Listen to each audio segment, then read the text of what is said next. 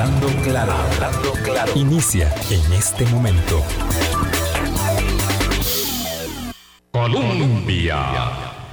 Con un país en sintonía, muy buenos días, buenos días, feliz semana para todos, para todas, que tengan una semana muy productiva, muy placentera, si es que las dos cosas no son parte de lo mismo. Este servidor Álvaro Murillo los saluda en este lunes 4 de octubre.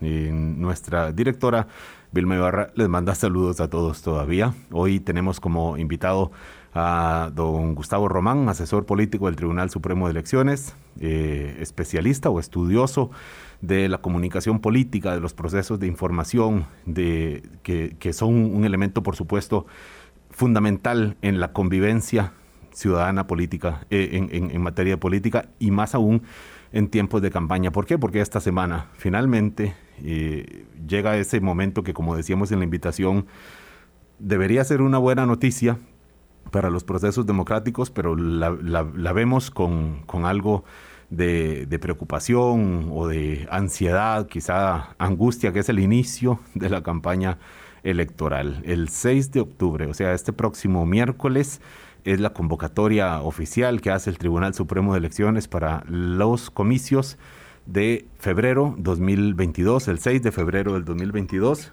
las elecciones legislativas que con su seguridad quedarán consolidadas ese, ese día eh, y por lo menos la primera ronda de, una, de un proceso que muy probablemente, según lo que dicen expertos, analistas, eh, eh, pitonizos de lo electoral, iremos probablemente hasta abril, pero ya veremos. Gustavo Román, le agradezco esté con nosotros hoy. Eh, de verdad que, es, que es un honor. Adelante, Gustavo Araya, también aquí a la cabina de Radio Colombia. Buenos días, Gustavo. Hola, Álvaro. Muy buenos días a vos, muy buenos días a toda la audiencia Hablando Claro y buenos días a Gustavo.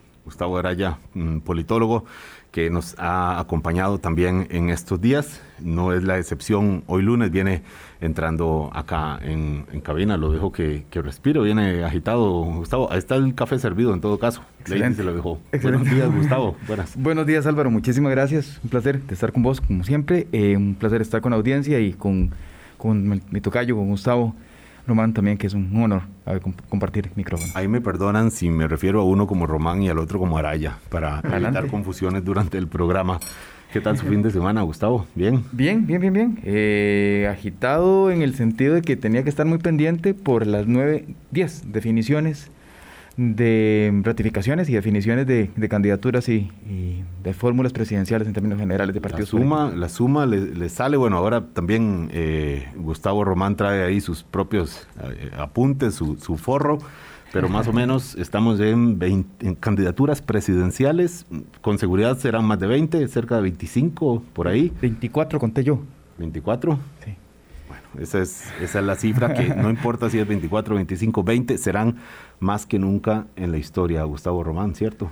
Sí, del 6 al 22 de este mes es el plazo para que se inscriban esas candidaturas. Partidos hay muchos, pero hay que ver cuáles de esas candidaturas finalmente se llegan a, a, presentar y cuáles son inscritas en resoluciones por la Dirección General del Registro Electoral. Lo que sí creo que no es aventurado decir es que será una cifra récord, eh, una cifra eh, histórica. Y esto, por supuesto, eh, exige una actitud del electorado, ¿no? Una actitud, varias actitudes, pero una en concreto que es la capacidad de discriminar. ¿Qué, mm, qué conviene, qué no, qué es mm, real? Porque además muchos van en doble postulación y algunos, para algunos es prioridad lo legislativo frente a, lo, a, lo, a, la, a la candidatura presidencial, quizá para la mayoría. Entonces, esto, eh, la, la, tarea de informarse de qué está ofreciendo cada uno de estos partidos, esto en candidaturas presidenciales, sumémosle los partidos provinciales habilitados para participar, Gustavo Román, que estamos en 15 más o menos. No, no, más. ¿Más? Estamos en 25. 25. 25. Esto eh, decimos partidos provinciales, bueno, es que de ahí salen diputados, por supuesto. Eh, me parece que en este momento no tenemos ningún diputado proveniente de partido provincial, nada más, pero en el cuatrienio anterior eh, sí lo hubo. si no estoy equivocado. Don Mario Redondo. Don Mario Redondo, claro, por, por el partido eh, de, por Cartago, actual alcalde de, Cartago. Entonces, de ahí pueden salir diputados también. Entonces, la tarea informativa, que, eh, la tarea de información que tenemos, de discusión, más allá del debate, de los espacios en los medios de comunicación como este, que se abrirá, por supuesto, para la discusión de forma y fondo de la campaña electoral de las actividades institucionales, muchas organizaciones, colegios profesionales que están haciendo sus actividades, el Tribunal Supremo de Elecciones sin ninguna duda que lo hará también. Hablo acá de la discusión que se formará en las mesas de las familias, en los restaurantes, en los bares, independientemente del aforo que haya para este proceso. Eh, por los motivos pandémicos, en la discusión de los en los espacios públicos, en los compañeros de trabajo y ni qué decir en los chats y, los espacios virtuales que son la nueva cancha, la gran cancha de, tendencia que hay, aunque no agota, por supuesto, todos los espacios, porque mucho ocurre también en, los, en, las relaciones físicas, que, por supuesto eh, importan también. Entonces, lo que estamos planteando en este programa es eh, esto, ¿cuál es nuestra actitud? Eh, ¿Cómo debemos eh, conducirnos como sociedad en, nuestros, en nuestro espacio individual, en nuestro, eh, con nuestra credencial de ciudadanos, de vecinos, para discutir de este espacio público en un ambiente que de por sí, y señalaba la encuesta del Centro de Investigación y Estudios Políticos de la Universidad de Costa Rica, hecha en la última semana de agosto, ese mes y resto, pero probablemente ahora sea mayor estos sentimientos de, de preocupación que, que, con el que recibía la población el, inicio de este proceso electoral, Gustavo? Preocupación eh, y poco entusiasmo, decía, decía el estudio que realizó también el Centro de Investigación y Estudios Políticos eh, en, la ocasión anterior a esta. Eh, a mí me llama la atención, Álvaro y Gustavo, porque hay, hay, hay varias cosas que, están sobre la mesa, pero que pareciera como que no han sido dichas. Vamos a ver, hay 3.135 candidaturas posibles mm. que tiene que inscribir el Tribunal Supremo, que tienen que inscribirse ante el Tribunal Supremo de Elecciones para diputaciones. Si estos 25 partidos políticos provinciales llevan a cabo sus ponen sus fórmulas, ¿no? Y si lo hacen los 30 partidos políticos eh, nacionales. Esto es una cantidad impresionantemente grande de hecho, bueno, las papeletas, eh, Gustavo sabe mejor este tema que yo, ¿verdad? Pero las papeletas de diputaciones ya no se imprimen con la fotografía, o no se imprimen del, todo, ni siquiera con la nómina completa. Las nóminas están afuera, entonces hay que tener mucha claridad. Algo que decías que me parece que es el punto, digamos, el primer punto que hay que tener es que la ciudadanía tiene una responsabilidad, uno, de informarse, dos, de efectivamente discriminar, porque la oferta electoral es mucha, muy variada. Eh, solo ayer se definieron pues, antier y ayer, se definieron partidos políticos ya prácticamente de toda la, de todo el, digamos, los colores ideológicos posibles, ¿verdad? desde el Partido Pueblo Unido, que mm, la izquierda ah, más, la izquierda, clásica, el, el, PT, el Partido de los Trabajadores, hasta el Movimiento Libertario, eh, la Unión Liberal y, por ejemplo, eh, el, Partido Juntos Podemos, que son, digamos, que son las, los extremos. Pero hay ahí todo un, Entonces, el, proceso de discriminación, que me parece que es importantísimo por parte de la ciudadanía, me parece, y este es el punto dos, debe venir acompañado con un planteamiento de campaña electoral muy diferente de parte de los partidos políticos. Normalmente el yoísmo, el ego, la, si se quiere de alguna manera, la comunicación desde los partidos políticos y hacia la ciudadanía estuvo concentrada en la oferta como tal, pero no pensada desde la ciudadanía, que es diferente. Y esto obliga a la ciudadanía también a tener, digamos, un criterio completamente distinto a la hora de discriminar del que se tenía anteriormente. Antes eran dos partidos políticos, uno que ofrecía una cosa, era como un menú. Bueno, me gusta esto, me gusta esto, me gusta esto, me gusta esto. No necesariamente me siento involucrado, pero lo que hay. Claro. Ahora no. Ahora es, estoy completamente involucrado, involucrado, y los partidos políticos pareciera que siguen, salvo excepciones, por ahí, pues eso lo podemos ver después. Salvo algunas excepciones, toda la comunicación está planteada en términos de el mejor candidato, el que más condiciones tiene, el que tiene un mejor partido, el que tiene una mejor fórmula, él, él, él, él, él, él, y la ciudadanía ahí ni pintada. No, sí, por eso lo estamos planteando. Hay una cosa que no depende de nosotros, de los, de los ciudadanos, y yo hablo aquí, también yo sé que como parte de los medios de comunicación somos actores políticos también, pero en nuestro fuero de ciudadanos no podemos controlar lo que hacen los partidos, o qué ofrecen, o cómo discuten, o qué, cómo se pelean, cómo, cómo intentan eh, ganar sus votos. Sí depende otras cosas, Gustavo. Eh, como, como electorado, ¿qué es lo que sí está en nuestros márgenes al empezar un proceso electoral? Yo creo que nosotros podemos influir. Nosotros nuevamente me revisto con, con el atuendo de, de ciudadano. Es decir, eh, eh, yo no he conocido un político en el planeta Tierra, ni un partido político en una democracia que haga justo lo que la gente no quiere que haga. Los políticos viven y los partidos viven de lo que la gente demanda, de lo que la gente quiere y de lo que la gente vota. Entonces, eh, también tenemos que cuestionarnos qué es lo que premia al electorado, qué es lo que privilegia, qué es lo que privilegiamos en las redes. ¿Qué es lo que privilegia la prensa?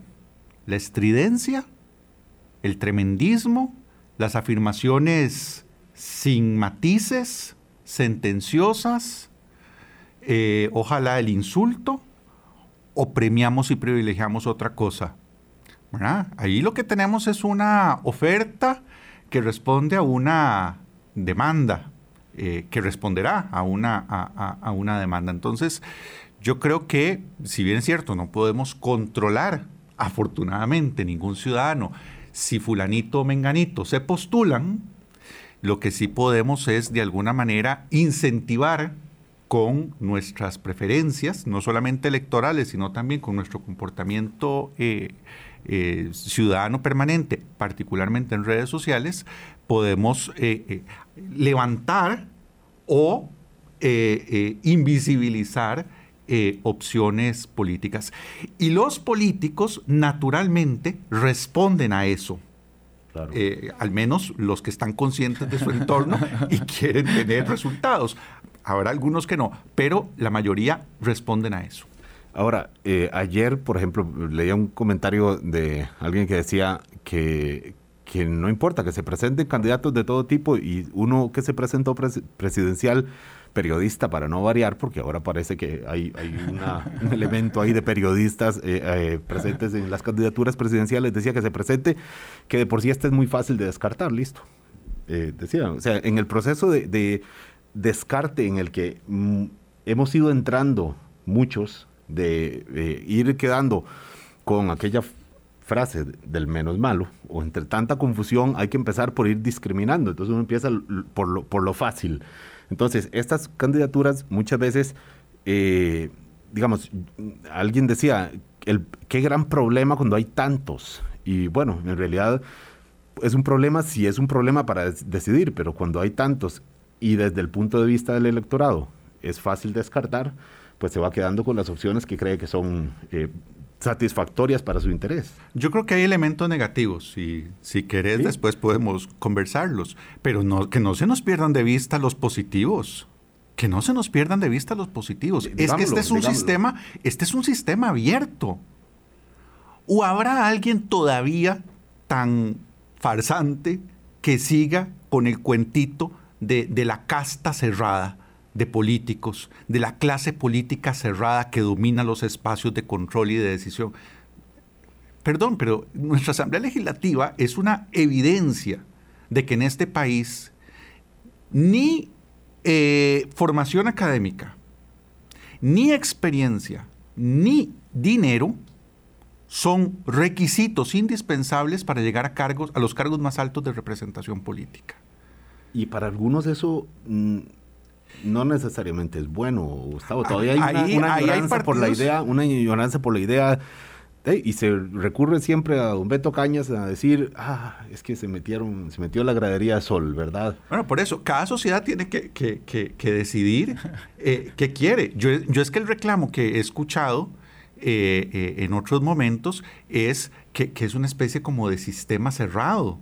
Eh, eh, eh, es, volver a las teorías de los 70s y 80s, ¿verdad? Donde efectivamente un libro que puede ser muy válido para ese momento, ¿verdad? El de Jacobo Schifter, el de La dinastía de los conquistadores. Entonces se supone que hay un bloque ahí de clases altas, dirigentes, que son las que gobiernan el... cuidado. Claro. Sí, sí hay pero no es un sistema tan puro, tampoco como digamos como que son esos los que gobiernan, si no estarían precisamente estas clases altas, adineradas y, y demás, estarían muy preocupadas efectivamente que el poder no lo ejerza quien lo tiene que ejercer. Y finalmente, de, ahí está, como dice Gustavo, uno, uno ve la Asamblea Legislativa, no de ahora, de hace varios años para atrás. Claro. Y efectivamente se da cuenta que, de, igual que decimos la frase de cualquiera puede llegar a ser presidente, cualquiera ha llegado a ser candidato y candidata e incluso ha sido legisladora o legislador. Y, nos debería enorgullecer otra cosa más, y es que ahí hay partidos, en esa, en esa gran cantidad de partidos políticos, hay partidos políticos de todos los tipos, como decía ahora Gustavo. Y, y, hay partidos políticos y líderes políticos que han hablado barbaridades del Tribunal Supremo de Elecciones. Hay otro señor que bloqueaba calles hace poco. Es decir, ubiquémonos un momento en la Rusia de Putin, por ejemplo. Pero ¿alguien se imagina eso en, un contexto así, o más cercano con nuestros vecinos del norte?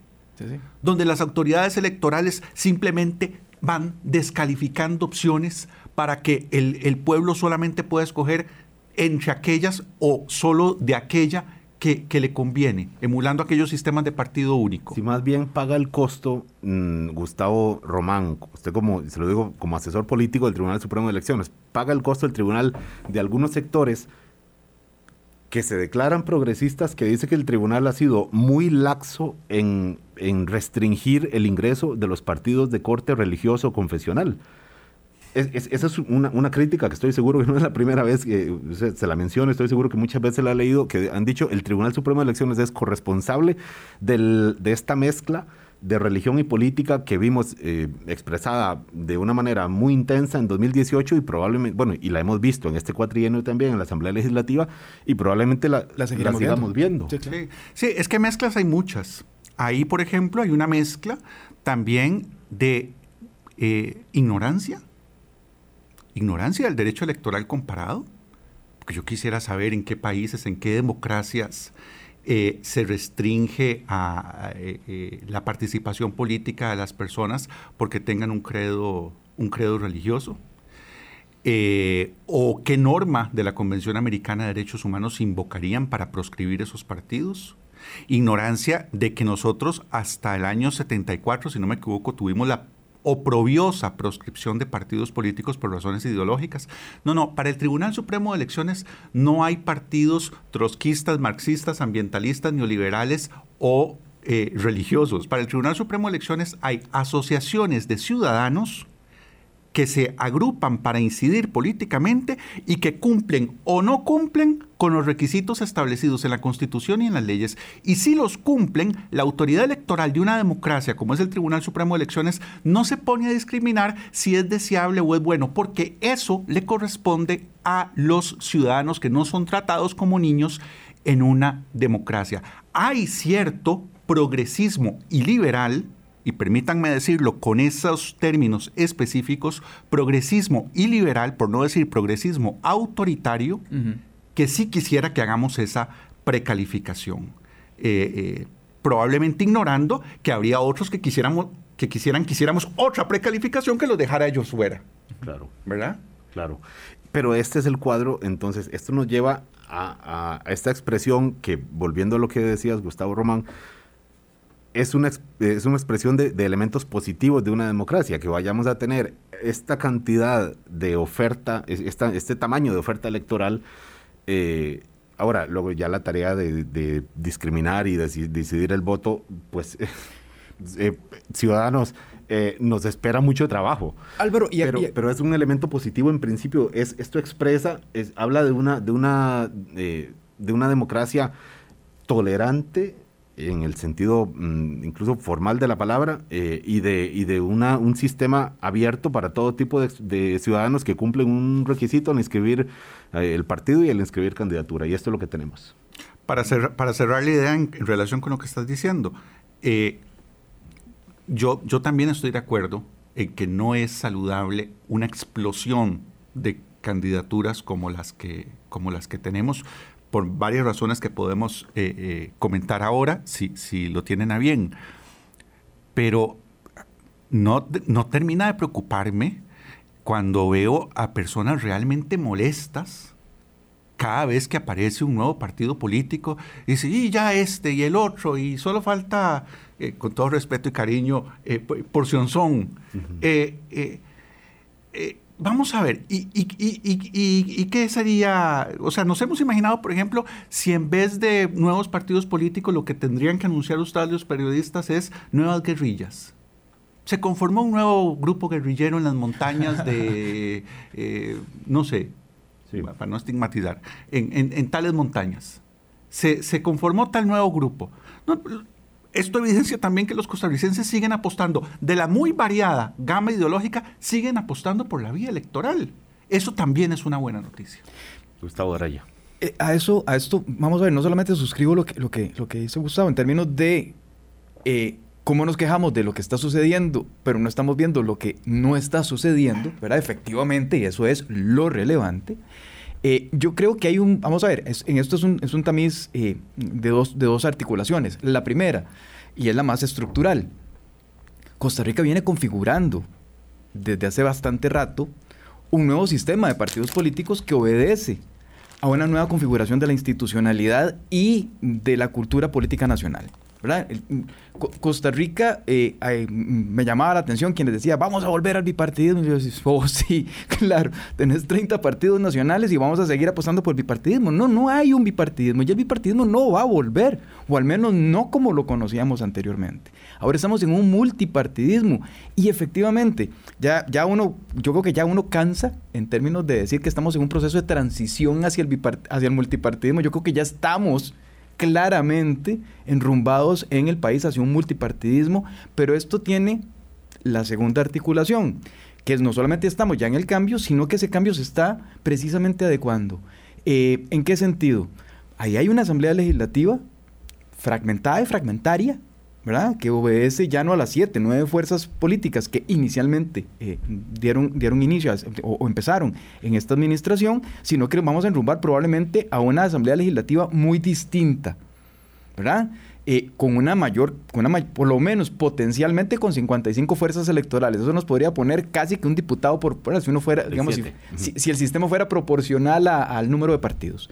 Eh, pero, pero, pero, esto lo que nos dice es que efectivamente Costa Rica está cambiando y que si hay ese número de fuerzas electorales es porque el electorado así lo ha querido. No son viables, o sea, no llegarían esas nueve fuerzas a la Asamblea Legislativa y no tendríamos 30 partidos políticos si la viabilidad política no fuera para tal. Créanme que si el sistema de elección estuviese de cara a la ciudadanía, o más bien, no, si estuviese como está de cara a la ciudadanía, probablemente esto es un resultado de lo que la ciudadanía quiere. Es que no está satisfecha con un Partido de Liberación Nacional como el de antes de 40 puntos porcentuales de simpatía. No, tiene 20. No está contenta con un Partido Unido Social Cristiano de 35, 30 puntos porcentuales de simpatía. No. O sea, prácticamente los partidos políticos lo que nos dicen las encuestas es hay un 60, 80% en algunos casos, que lo ha señalado el, precisamente el CIEP, 87% de personas que dicen no tengo partido político y entonces viabilizan precisamente la emergencia de nuevas fuerzas electorales que estén en esta disputa. Es que ese es el resultado de, no, es que, ¿verdad? Es que ahí ya salió el vistico y que, no, no, no, perdóneme, o sea, si sale, si, si el vistico, para, y no lo estoy demeritando, ha creído que es una opción electoral, es porque efectivamente ve viabilidad política. Y, y, bueno, y esto corresponde, por supuesto, en un marco de democracia, ni qué decir del apoyo a la democracia que usualmente Costa Rica puntúa alto, puntúa alto en relación con el resto de la región también. Sin embargo, hay que ir desglosando porque democracia no es solamente estar de acuerdo en que haya elecciones y luego ir y participar o sentirse libre de participar o no. Eh, es también la, tolerancia que lleva vivir en, democracia. Y ahí es, ahí es, perdonen, cuando el proceso de información y de comunicación entre nosotros los ciudadanos empieza a, bueno, a renquear a veces, eh, a renquear a veces porque no somos exentos, no estamos exentos, lo ha dicho Gustavo Román en otros espacios también.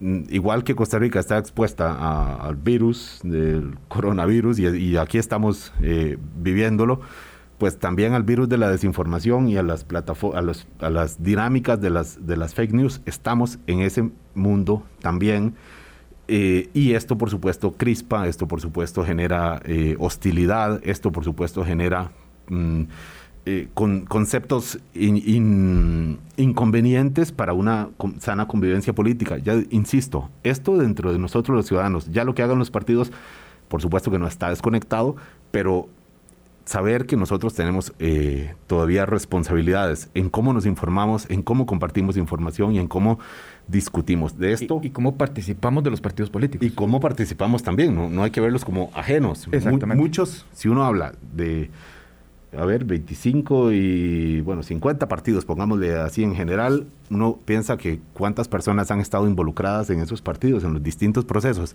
Ni qué decir en las convenciones de los tres partidos que las hicieron, pero incluso en los partidos pequeños para hacer su, su asamblea. Entonces es una población importante, un porcentaje importante de población que está involucrada en el proceso de partidos. Y asumimos que es porque cree en ese partido y por tanto en la figura de los partidos políticos también. 8.27 de la mañana, vamos al primer corte. Colombia. Con un país en sintonía, 8.30 de la mañana, Gustavo Román, asesor político del Tribunal Supremo de Elecciones, hoy con nosotros y, estudioso de la comunicación política y eh, Gustavo Araya, politólogo, también eh, estudioso experto en comunicación política. Eh, decíamos de la enorme oferta que está planteándose, mm, histórica, inédita, pongámosle todos los adjetivos que, queramos, nunca hemos tenido tantas opciones para elegir y al mismo tiempo a juzgar por lo de la encuesta también del CIEP, al mismo tiempo pocas veces eh, eh, hemos tenido tantas pocas ganas o tan pocas ganas de tener que elegir, pero tenemos que elegir y eso es bueno, eso es bueno, tener que elegir porque la otra serían escenarios indeseables que seguro que si nos ponemos a imaginarlos podemos coincidir en que efectivamente es mejor tener que hacer esta tarea a la que estamos abocados a partir de, esta semana o quizás ya desde días atrás, semanas, meses atrás, pero específicamente esta semana que es la convocatoria al proceso electoral de febrero de 2022. Don Gustavo Román, aparte de esta gran oferta y tan variada que eh, oferta electoral que está planteándose desde el punto de vista de las de las de la comunicación y las personas, ¿qué podemos decir que tenga de particular este proceso electoral en relación con procesos anteriores? Eh, la irrupción de las de las plataformas digitales o las redes sociales lo tuvimos ya, mm, digamos, presente hace ocho años, pero lo tuvimos ya desarrollado y, como, quizás como un terreno eh, primario de discusión eh, hace cuatro años, podremos eh, ver que hay algún elemento diferente ahora para esta del 2022. Yo lo que veo es una intensificación de ese proceso, es lo que muestran los estudios de, del CIEP, ¿verdad? Un aumento de la importancia de Internet y de las redes sociales como espacio de información política, que es creciente, eh, y, un aumento pues, de esa intensidad en la, en la conversación de la gente en, esos, en esos espacios. Y eso por supuesto que le da un, papel o, una importancia muy, muy grande a, la forma en la que interactuamos y, y, discutimos en esos espacios. Precisamente conscientes de eso es que el Tribunal Supremo de Elecciones este año eh, ha puesto a disposición de la ciudadanía el curso Ciudadanía Digital Responsable, que es un curso de alfabetización digital eh, eh, con el que estamos, estamos muy contentos con los ¿Qué resultados. Tal hasta ahora? Muy bien, muy bien. las, obviamente no tenemos mediciones de cierre del proceso, pero las, las reacciones que empezamos a tener de, de las personas que lo, lo, están haciendo y que ya lo, que ya lo concluyeron, es, de mucho de satisfacción, de provecho, de utilidad, de que lo comparten con sus familiares, eh, familias que lo hacen juntos, grupos de trabajo que lo hacen juntos. Eh, nos parece muy, muy, muy importante. Eh, sobre todo porque esta elección, y esto sí es diferente a 2018 y los anteriores, esta elección estará marcada, yo creo, por, por la pandemia no por la dimensión médica probablemente de la pandemia, como sí fue para otros países que tuvieron que enfrentar procesos electorales en lo peor de la pandemia, cuando ni siquiera existían vacunas, recuerdo, por ejemplo, el caso de, Cataluña, la gente votando, los miembros de mesa como extraterrestres. pero será un proceso electoral enmarcado por la pandemia, por los efectos económicos. Claro. Eh, más, sindémicos o más, eh, más de eh, sindemia que de pandemia. Total, total. los efectos emocionales. Yo, hay pocas cosas tan, tan emocionales como los procesos electorales. Y, esto, esta elección que convocaremos el miércoles estará claramente marcada por, por, por emociones muy fuertes, que tendremos el desafío yo, diría que hay dos grandes desafíos para los electores, para la ciudadanía. El primero tiene que ver con lo que decías antes de, discriminar. Y aún antes que discriminar, que informarse. Claro, discriminar con base en una información. Ya solo eso es bastante complejo. Pero a eso hay que sumar la gestión muy consciente de las emociones. Porque esto que estoy diciendo, que son elecciones muy marcadas por las emociones de la pandemia, esto lo saben desde hace mucho tiempo las personas que están trabajando en las campañas electorales y no todas son buenas personas. No todas son buenas personas y eh, eh, eh, van a querer utilizar las circunstancias para llevar agua a su molino. Pero, ¿qué quiere decir? Que estamos de, algún, de alguna forma como sociedad, estamos en un estado más, más brioso, más, más, vulnerable, diría yo. ¿Más vulnerable a qué? hay, hay dos cosas. Hay un estudio, un, texto que yo, digamos, es casi un clásico de 2006, si mal no recuerdo, de Gina Illegar, eh, The Art of Choosing, el arte de, escoger, eh, que decía en aquel momento, obviamente no necesariamente solo para el tema electoral, sino que lo ponen en varias dimensiones, pero digamos que la moraleja de esto es que el ser humano, ante una mayor cantidad de opciones para elegir, tiende a, digamos, eh, diluir o, tiende, a, tiende a haber una relativa pauperización de la capacidad para tomar la decisión. Y eso es muy peligroso, ¿verdad? Eso es un, es un tema porque cuando... Es abrumante. sí, porque digamos, lo, lo que decía Gustavo es fundamental. O sea, antes que discriminar tenemos que informarnos. Y para poder informarnos de una gran gama de opciones, tenemos que tener una mayor cantidad de tiempo para hacerlo y una mayor calidad de información para hacerlo. Yo no veo en este momento, y con el perdón acá de Colombia, pero digamos, o salvo excepciones en los medios de comunicación, no veo esa intención manifiesta de brindar información de altísima calidad sobre el proceso electoral. Lo que veo es más la disputa, o sea, siempre con las mismas reglas del juego, cual si no hubiese esta, esta imposibilidad material de poder escoger. Gustavo, yo levanto, levanto la banderita gremial de los periodistas. Para los medios de comunicación, es también dificilísimo. Claro. Yo he cubierto las elecciones en los últimos 20 años. Y 20, ya hubiera querido cubrirlas hace 40, que, era todavía más, más, más marcado el bipartidismo. Eh, y ahora, entre tanto, a veces ni siquiera, o sea, cuesta incluso aprenderse el nombre de los partidos y decimos, ah, el partido de tal figura, ¿verdad? El partido de Rodrigo Chávez, el partido de, sobre todo estos, estos partidos más, más nuevos. Entonces cuesta mucho también. Y esto, por supuesto, y aquí eh, haciendo de autocrítica, sí tenemos que evitar morder la manzana del rating, la manzana de la, de la provocación, de la generación de indignación, que muchas veces, o de, o de los shares y los, los trending topic y todo esto los de las redes sociales. Y demás Entonces, es una parte de los medios de comunicación, pero hay doble tarea ciudadana porque es entonces discriminar entre lo que le ofrece el electorado, el, perdón, los partidos por vías directas de sus espacios eh, en redes sociales o espacios formales, debates que pueda haber, y además de la oferta mediática, que también es obviamente la oferta partidaria mediatizada, filtrada. Que además también está muy fragmentada, Álvaro. Pero, pero Gustavo, tengo la idea, Gustavo Román, tengo la idea de que eh, la pandemia provoca algo también diferente que tiene que ver con, lo, con, la, con la forma como nos comunicamos.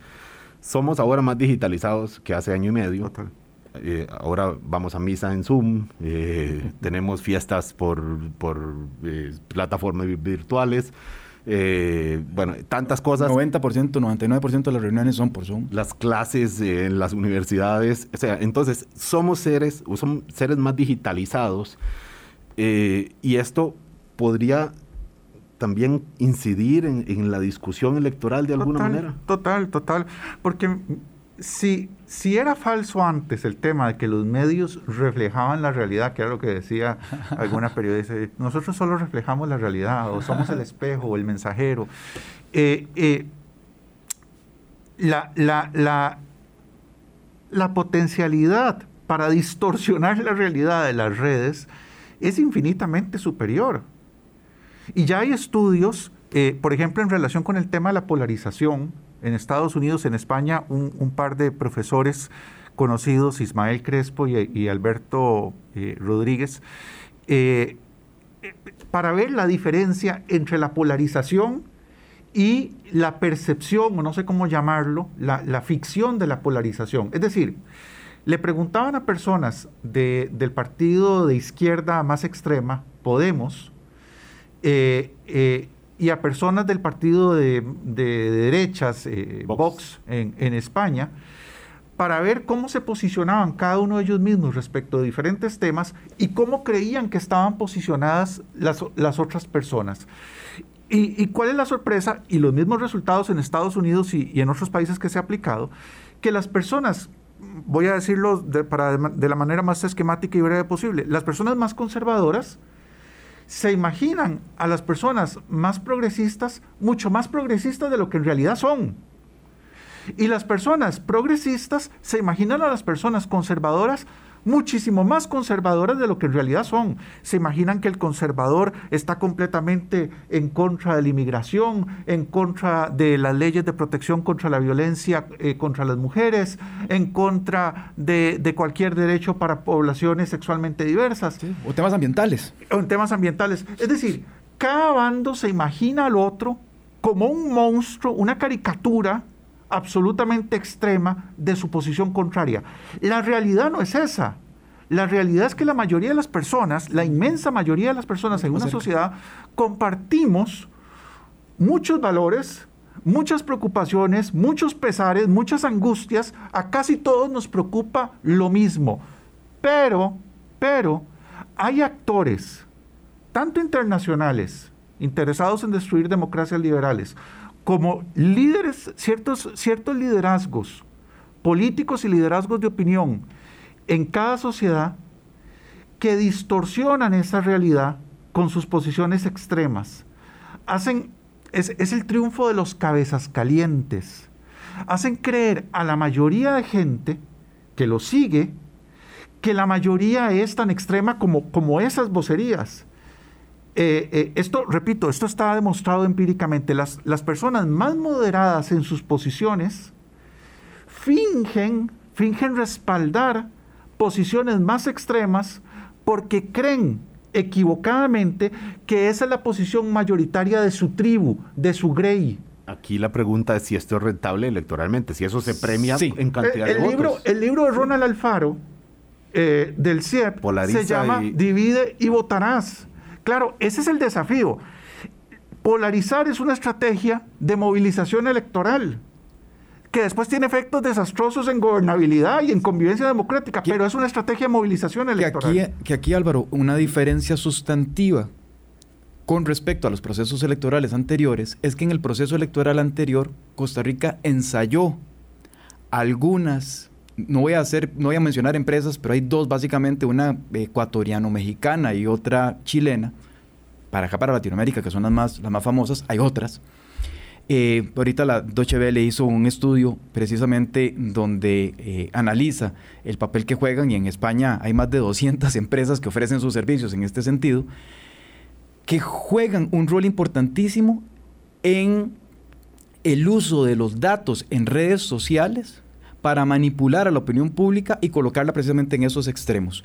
El caso clásico, ¿verdad? Es el de Cambridge Analytica, pero Costa Rica lo ensayó en 2018 y no tengo la menor duda que para 2022 va a estar en pleno funcionamiento y ya hay negociaciones para traerlos a Costa Rica, porque acá se hace, digamos, artesanalmente, pero profesionalmente en, estos dos casos que les menciono, el de, la empresa ecuatoriano-mexicana o mexicano-ecuatoriana y la chilena, se sabe que ya están en el mercado costarricense ofreciéndole sus servicios a los partidos políticos. Entonces, esa intención de dividir, de polarizar, de, de, efectivamente desgarrar a la sociedad, es importante porque obtiene réditos electorales. Pero la pregunta. Pero no genera gobernabilidad en un país. Pero ¿para quién? Porque yo le digo, cuando hay una oferta de 20 y resto de partidos, la, decir uno, esto se va a partir en dos, en dos, la, opción de partir en dos a un grupo de 20 y resto de partidos eh, son, son muchísimas. Matemáticamente habrá alguien muy ágil que habrá hecho el cálculo en estos últimos tres segundos.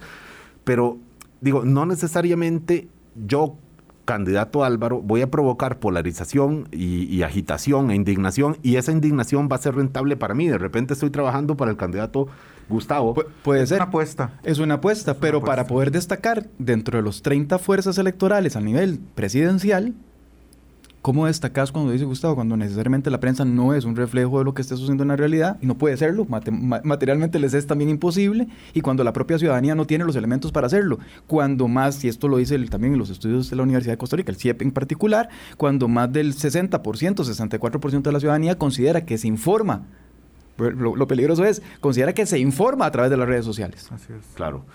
Yo siempre incluyo ahí, cuando la gente dice las redes sociales, bueno, puede ser medios serios, formales, que están en las redes sociales. Pero puede ser WhatsApp. Pero puede ser también WhatsApp, que es considerado, digamos, dentro de este grupo de, redes sociales también, o el influencer A o el provocador B.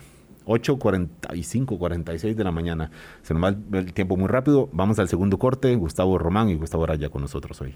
Colombia. Con un país en sintonía, 8.49 de la mañana. Decíamos que eh, eh, vamos eh, a entrar a un proceso electoral, que sabemos que somos una sociedad que en general, mayoritariamente, creemos en la democracia y esto se resiste a todo tipo de tentaciones y tendencias. Ahí está. Pero que tolerancia es parte de la democracia también. Gustavo, si yo le pregunto a, ustedes dos, dos Gustavos, ¿usted es tolerante? los dos van a decir sí, pues yo también. Y cualquier persona que nos escuche va a decir sí, yo, yo soy tolerante también. El otro día en una entrevista, eh, usted me dijo algo que yo quisiera poder plantearlo y compartirlo acá en este espacio. Gustavo, la fórmula de, cómo saber, no una fórmula, pero bueno, una, idea de cómo saber si uno es realmente tolerante eh, eh, frente a una opción contraria que, provoca, que probablemente le provoque miedo, rechazo, yo qué sé, venganza, e, etcétera. ¿Cómo puede un radio escucha ahora mismo decir, bueno, yo sí creo en la democracia, creo en el sistema electoral, que está muy enredado, muy confuso, creo en los partidos políticos, aunque opino mal de ellos, pero bueno, tienen que existir, pero creo en la tolerancia. ¿Cómo saber si uno es tolerante realmente en, términos de, la de, ciudadanía? Yo tengo un tolerómetro. Ese, compártanos el tolerómetro. Eh, para mí son, son dos criterios y, que creo que uno se lo tiene que hacer como, como, un ejercicio de introspección, no andárselo aplicando a otras personas, sino hacerlo uno como un ejercicio de, introspección, a ver si de verdad soy ciudadano democrático, eh, si, si, tengo, si tengo principios democráticos eh, profundamente arraigados. Uno tiene que ver con la apuesta básica de la democracia. La apuesta básica de la democracia es creer que los otros tienen capacidad de agencia, tienen capacidad para tomar decisiones, eh, incidir sobre las decisiones públicas eh, eh, con, con su propio criterio y que pueden ser electos y asumir cargos de representación política tanto como yo. Es decir, que veo al otro en pie de igualdad conmigo y que asumo las consecuencias de considerarlo y de tratarlo así. Entonces preguntarme si yo veo a las otras personas así. Si no las veo así, si las veo como eh, personas disminuidas, sin capacidad, a las que básicamente hay que quitarle la papeleta de las manos como si fuera una navaja, hay que quitárselas como, como quitarle la navaja a un niño para que no se lastime, hay que protegerlas de sus propias malas decisiones, cuidado, cuidado, porque puedo ser un redentor iliberal, un redentor autoritario que anda queriendo proteger a la gente de sus malas decisiones, tomándolas ellas por los demás. Ese es un criterio. Y el otro tiene que ver con la capacidad que yo tenga para explicar lo que piensan las otras personas y que las otras personas se sientan identificadas o, correctamente representadas por lo que yo estoy explicando. Tal vez voy a decirlo de manera más, más concreta. Digamos que vos sos una persona conservadora y yo soy una persona progresista. Yo discrepo con vos, no estoy de acuerdo con vos, pero tengo que ser capaz de poder decir tres o cuatro razones de por qué vos crees como crees, de por qué vos pensás como pensás, los fundamentos de tu pensamiento y que vos digas, no me siento ofendido, la verdad esta persona está describiendo bien por qué yo pienso como pienso. Si no soy capaz de eso, y si toda la diferencia que hay entre nosotros la atribuyo a que sos ignorante o a que sos una persona eh, con pocos valores morales, ahí tenemos un problema. Entonces, esos son para mí los dos, los dos criterios. Claro, y esto implica exponerse a ese otro, ¿verdad? También porque si estamos en las burbujas sociales, ya no la burbuja de esta sanitaria, pero eh, las burbujas sociales de solo relacionarnos con quienes estamos de acuerdo, nunca voy a poder aplicar el tolerómetro que estás, la prueba que estás señalando, Gustavo. Necesito salirme de ahí, que ese es el reto, Gustavo Araya, salirme de ahí, cruzar la calle, incluso en espacios físicos, y, ver a la vecina del, frente que, no sé, que piensa que, que, el cambio climático no existe y, verme yo, que tal vez soy un activista anticambio climático, y tratar de entender por qué esa persona eh, piensa, piensa así. Esto implica un, reto de salirse de, las, de las burbujas, Gustavo. No solamente implica el, reto de salirse, implica la obligación de hacerlo. Eh, de acuerdo con la Escuela de Pensamiento y Comunicación Política, la Escuela de Ángel Benito, la Escuela de la Información y, de Javier de Rey Morató en España, por ejemplo, se parte del principio de que yo tengo la obligación como ciudadano de saber que la razón completa no me asiste a mí como único creador de una realidad, sino que estoy obligado de manera vehemente y activa de ir a consultarle a la otra persona precisamente para establecer un proceso de negociación y que la realidad sea el resultado de este acuerdo.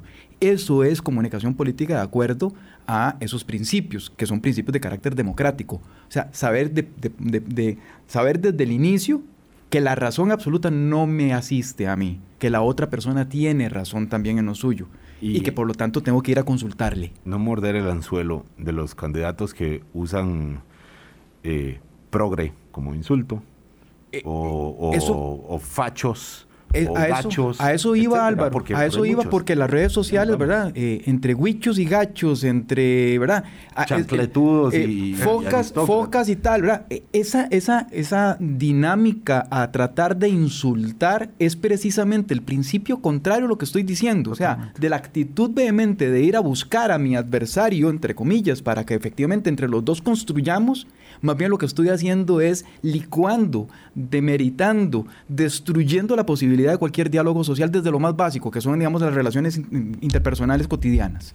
Entonces, está la mesa servida también, y esto veámoslo de esta forma, está la mesa servida para que en este debilitamiento de los partidos políticos que hemos hablado, en esta multiplicidad de fuerzas que existen, esta oferta electoral fragmentaria y con una condición de política o de ejercicio político que no necesariamente apunta hacia la democracia, está la mesa servida también para los para, para los, esos liderazgos ¿verdad? mesiánicos autoritarios. Pero Cuidado depende de nosotros. El optimismo testarudo es un concepto que usa doña Cristiana Figueres para los efectos de cambio climático, pero para efectos de la democracia también. Claro. Hay que eh, aferrarse a eso. Muchísimas gracias, Gustavo Román.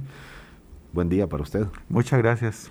Vamos a estar atentos a la convocatoria, al mensaje, a leer entre líneas también el mensaje del Tribunal Supremo de Elecciones del próximo miércoles en un acto con, como no puede ser diferente en tiempos de pandemia, casi que virtualizado, para que veamos que, efectivamente así va a desarrollarse buena parte de la campaña. Nos vamos, Gustavo. Muchísimas gracias, Álvaro. Y yo diría que a celebrar lo que diga el Tribunal Supremo de Elecciones, porque nos corresponde en ese optimismo, eh, testarudo. testarudo. ¿Verdad? Eh, celebrar lo que diga el Tribunal Supremo de Elecciones, porque un tribunal así, una sociedad que, tengamos estas discusiones y como dice Gustavo, y no otras de sacar al, al enemigo ah, o al adversario, es lo que vale. Buena semana para ustedes. Volvemos a vernos, hasta escucharnos mañana a las 8. Hasta luego. Hablando claro, hablando claro.